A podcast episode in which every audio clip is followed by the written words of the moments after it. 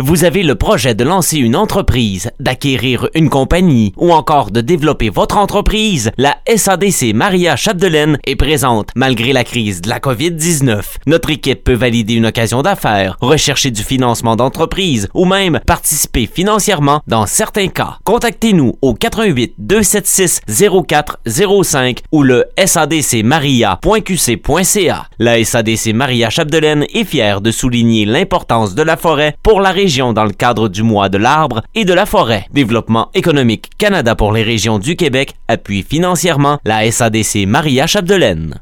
Les gens qui ont regardé le championnat mondial des moins de 18 ans ben, ont eu l'occasion de voir possiblement les deux grandes vedettes dans la Ligue nationale d'ici 4 à 5 ans, Connor Bedard et Mati Vitokov, le russe. Et question de, faire un petit peu les, les comparaisons.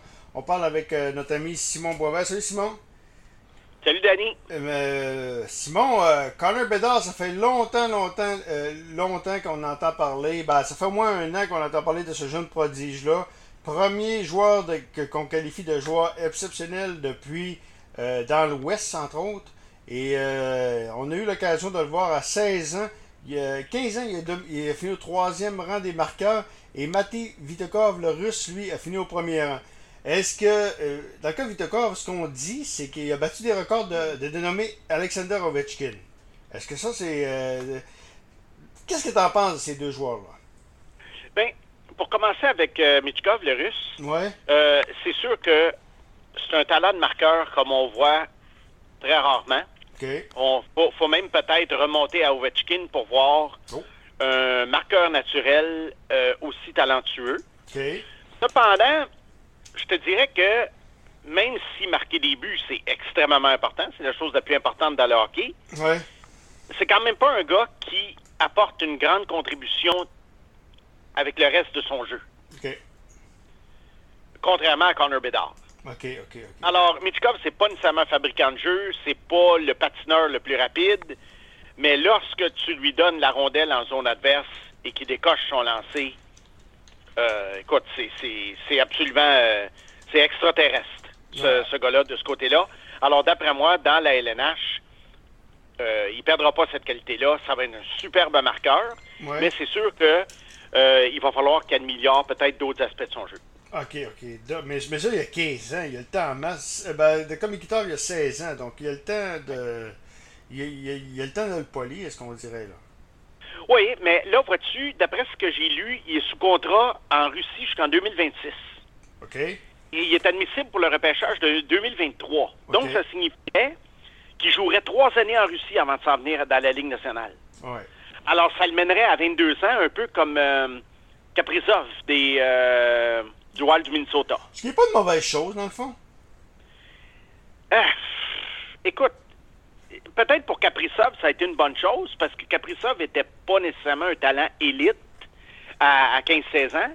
Mais pour Michkov, c'est dommage pour la Ligue nationale qu'on se prive de le voir jouer durant trois années, quand même, où il pourrait performer très bien.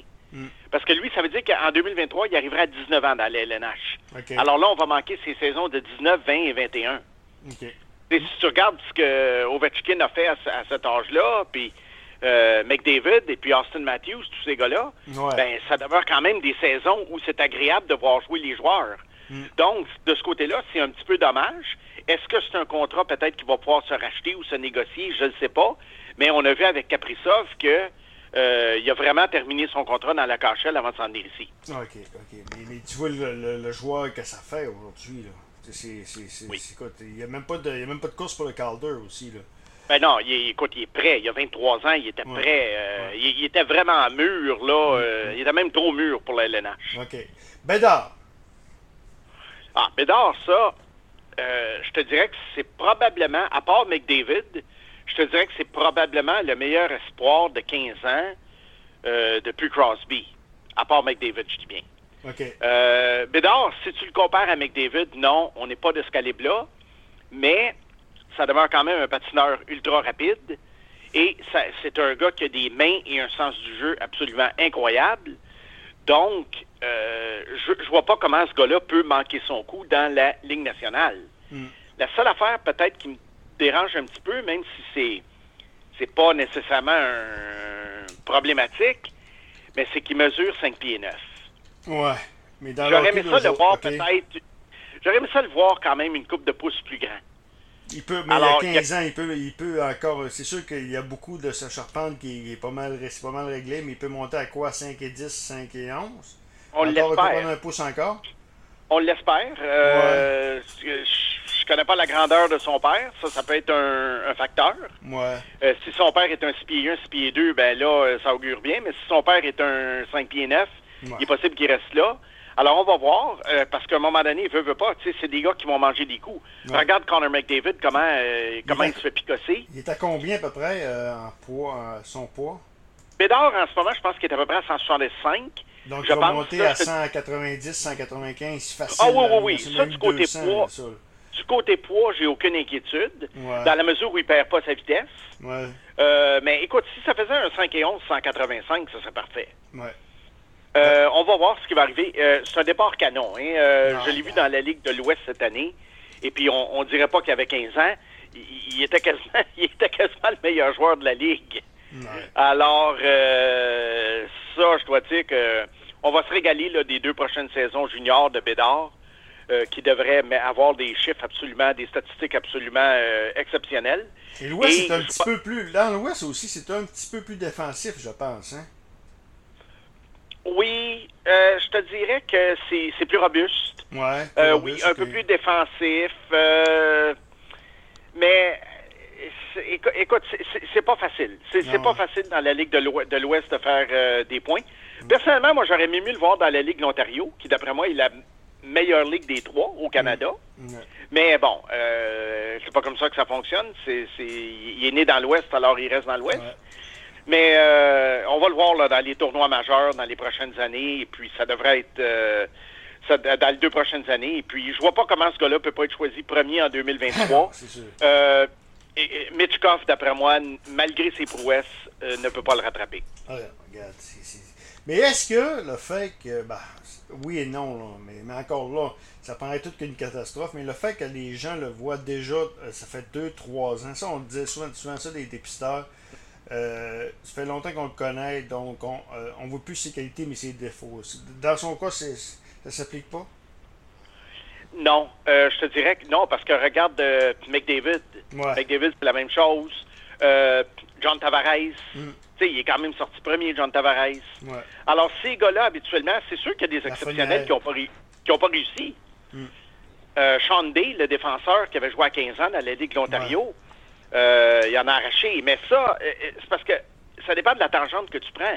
Si Connor Bedard continue à produire comme ça, t'as beau picosser puis chercher des défauts. S'il produit, il produit. Mm. Tu sais, euh, John Tavares aussi, il y en a un moment donné, au bout de quatre ans dans la Ligue de l'Ontario.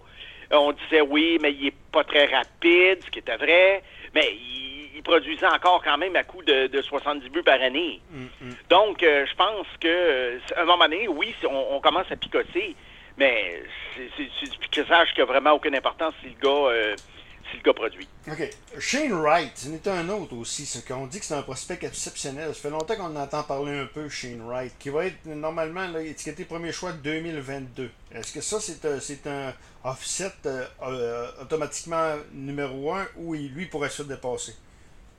Il faudrait vraiment qu'il s'effondre euh, euh, l'année prochaine pour se faire dépasser, OK. parce que c'est un joueur complet qui est pas aussi flashy que Bédard, mais euh, c'est le genre de gars que tu veux dans ton équipe.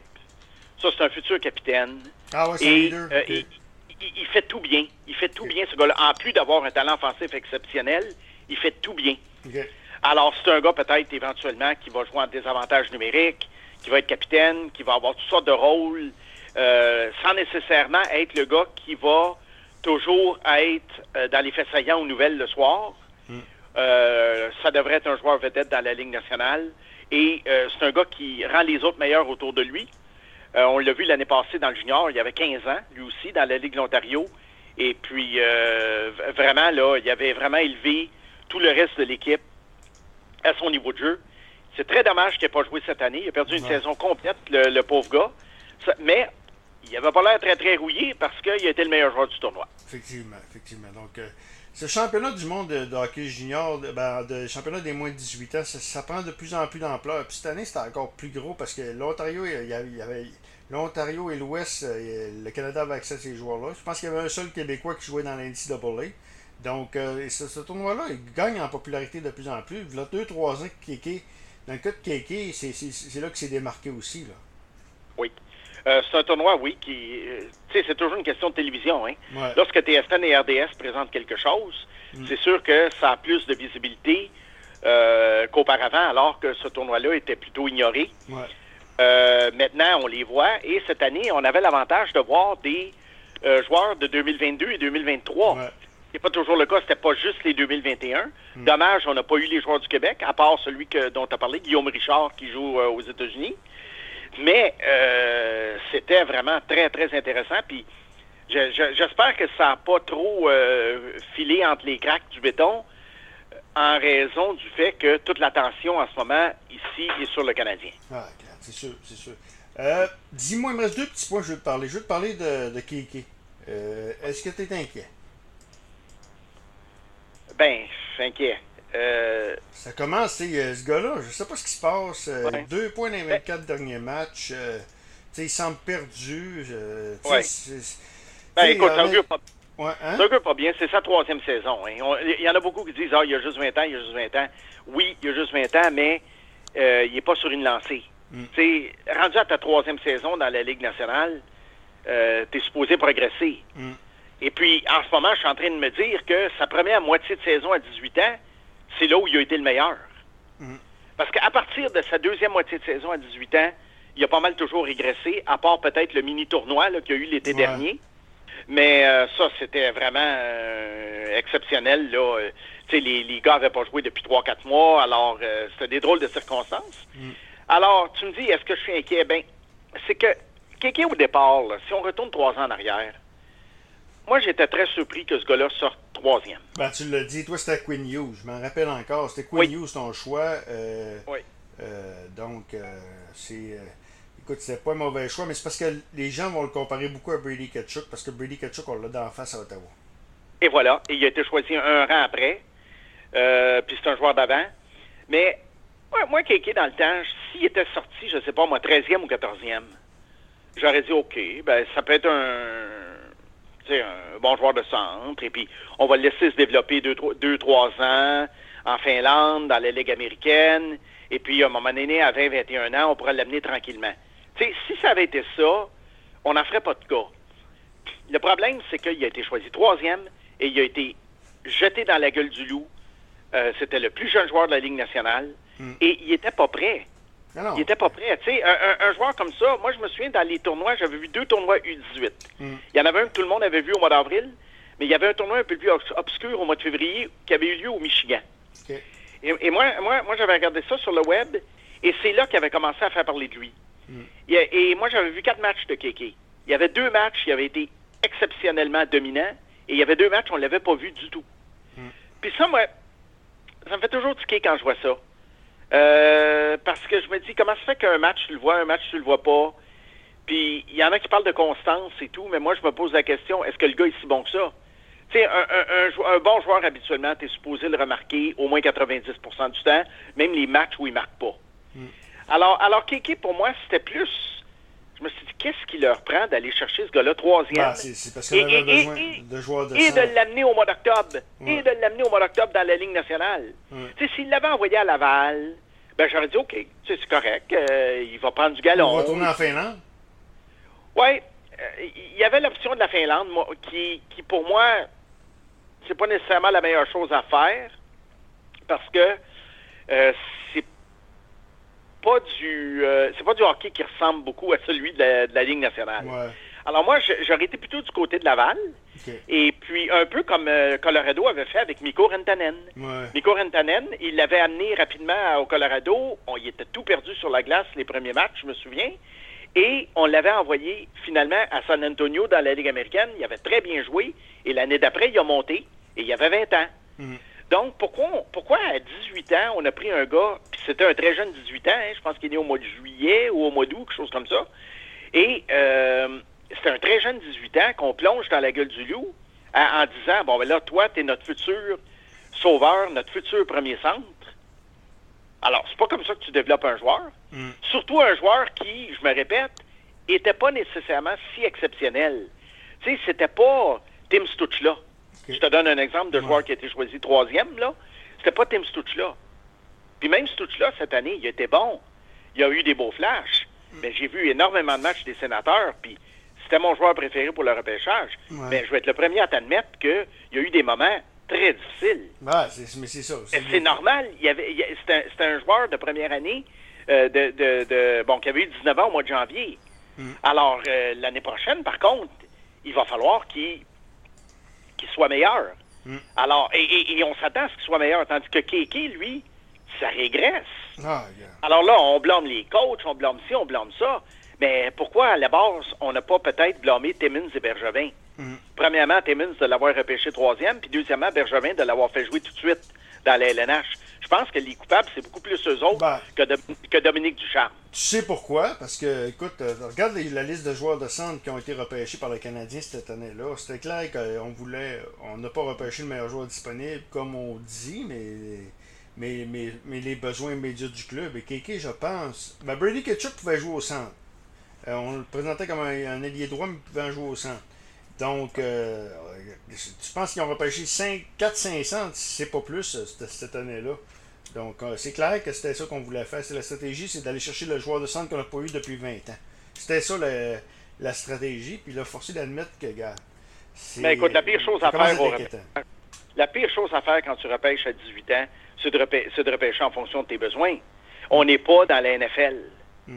Dans la NFL, les gars arrivent à 22, ils sont prêts. Alors, et, le football, c'est un sport différent. Alors, si tu as un trou, mettons, euh, sur la ligne offensive, et puis que ton corps arrière se fait, se fait plaquer euh, cinq fois par game, hmm. tu dois boucher ce trou-là. Et habituellement, tu es capable, en première ronde, d'aller chercher un gars qui va jouer immédiatement et, espérons-le, qui va performer. Mm. Ami, même si c'était devenu une grande vedette, ça aurait pris quand même 3-4 ans.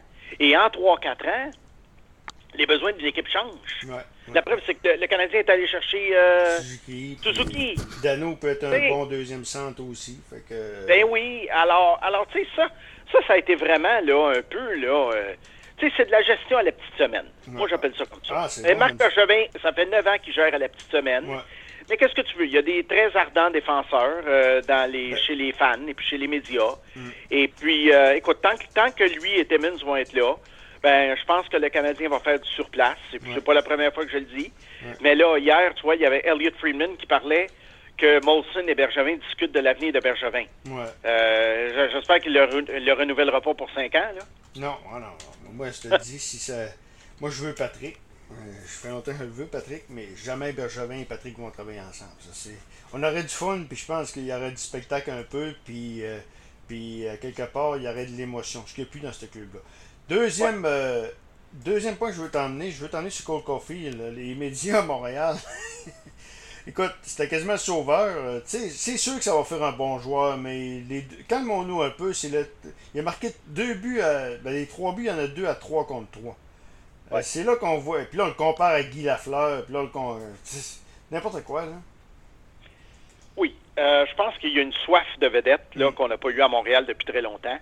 Et, c'est pour ça que les gens s'accrochent à ce qu'ils peuvent. Et oublie pas, les jeunes partisans, mettons, les gens de, 35 ans et moins, euh, ils n'ont pas eu grand-chose à se mettre sous la dent depuis suivre le hockey, malheureusement. Alors, c'est pour ça que n'importe quelle lueur d'espoir va être exagérée. Mm. Bon, dans le cas de Caulfield, oui, ça va être un bon joueur. Je ne serais pas surpris qu'il marque 30 buts par saison. Ouais, Alex euh, de Moi, j'aime bien la comparaison avec Alex de Brinkard. J'ai bien aimé, pour les plus vieux, Alain Giroux qui fait le baseball à RDS, c'est sorti quelque chose d'intéressant aussi. Il compare à Dino Ciccarelli. Ben oui. Ben oui, je me rappelle de Ciccarelli. Joueur, Ciccarelli, là, il est autant de la renommée, puis c'est un gars, je pense, qui a compté 644 buts, je suis même au-dessus de 600 buts l'année dernière. Oui, c'est sûr que c'était une autre époque où ouais, on peux marquer, mais, il dans sa carrière, là. Euh, mais, mais c'est un très bon joueur, puis je pense qu'il mesurait seulement 5 pieds 8. Ouais. Alors, euh, non, ça, c'est pas mauvais comme, comme idée. Moi, moi l'affaire que je dirais pour Caulfield, c'est que les, les, les, les, à 5 contre 5, c'est un gars qui va avoir, en, ce moment, d'après ce qu'on voit, un ou deux chiffres euh, dominants, mais c'est pas un gars que tu vas voir toute la partie. Tu sais, on, on parle pas de Guy Lafleur ici. Euh, pour ce qui est des buts à, 3 contre 3, moi, j'ai rien contre ça parce que ça fait partie des règlements, le jeu à 3 contre 3. Et si tu te rappelles, c'était la faiblesse du Canadien en début de saison. Mm. Alors maintenant, si, si Caulfield réussit dans une saison à marquer, je ne sais pas moi, 5 ou 6 buts à 3 contre 3, ben écoute, c'est 5 ou 6 points de plus au classement. Donc ça, c'est très important. Mais il ne faut pas perdre de vue qu'à 5 contre 5, ça sera probablement pas un joueur que tu vas utiliser à toutes les sauces et que tu vas faire jouer 22 minutes par match. Alors, tu sais, il faut prendre ça un peu comme ça. Alors, euh, c'est pour ça que des comparaisons avec De Brincat, de Ciccarelli euh, sont peut-être plus euh, logiques que des comparaisons avec les, les- les grandes vedettes de l'histoire du Canada. C'est Mike, Mike Bossy dans. Oui, Mike Bossy, oui. Mais c'est que c'est Montréal, c'est Montréal, c'est ça. Ah ouais. C'est bipolaire, c'est euh, c'est ça. Snake, toujours, toujours intéressant d'entendre. C'était vraiment intéressant. Au plaisir de se reparler tantôt. Merci, Daddy. Simon Boisvert.